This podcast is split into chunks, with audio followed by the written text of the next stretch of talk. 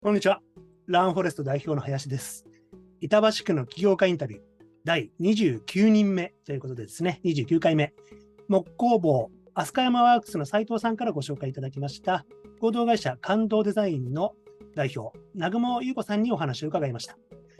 2018年にですね、え、合同会社感動デザインを立ち上げたということなんですけども、現在はイベントと広告の2本柱で活動しているそうです。地域でゆっくり長く続けられるようにということを意識しているそうなんですね。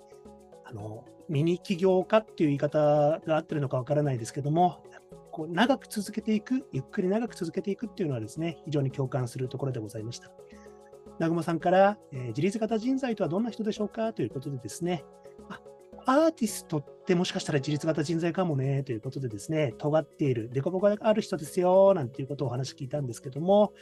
ともすると、その尖ってるがゆえに、まあ、アーティスト以外の方とですね、もしかしたら圧力を生むことがあるかもしれないということは、ご自身もアーティストであり、そこは感じてるそうなんですね。ただ、アーティストでもあり、また、え会社経営者だったりですとか、そういうことも分かりますので、そうでない人たちの間で通訳して、翻訳することができるのが自分なんじゃないかなということをですね、教えてくれました。南雲さん、えー、お忙しい中、お時間いただきまして、どうもありがとうございました。それでは。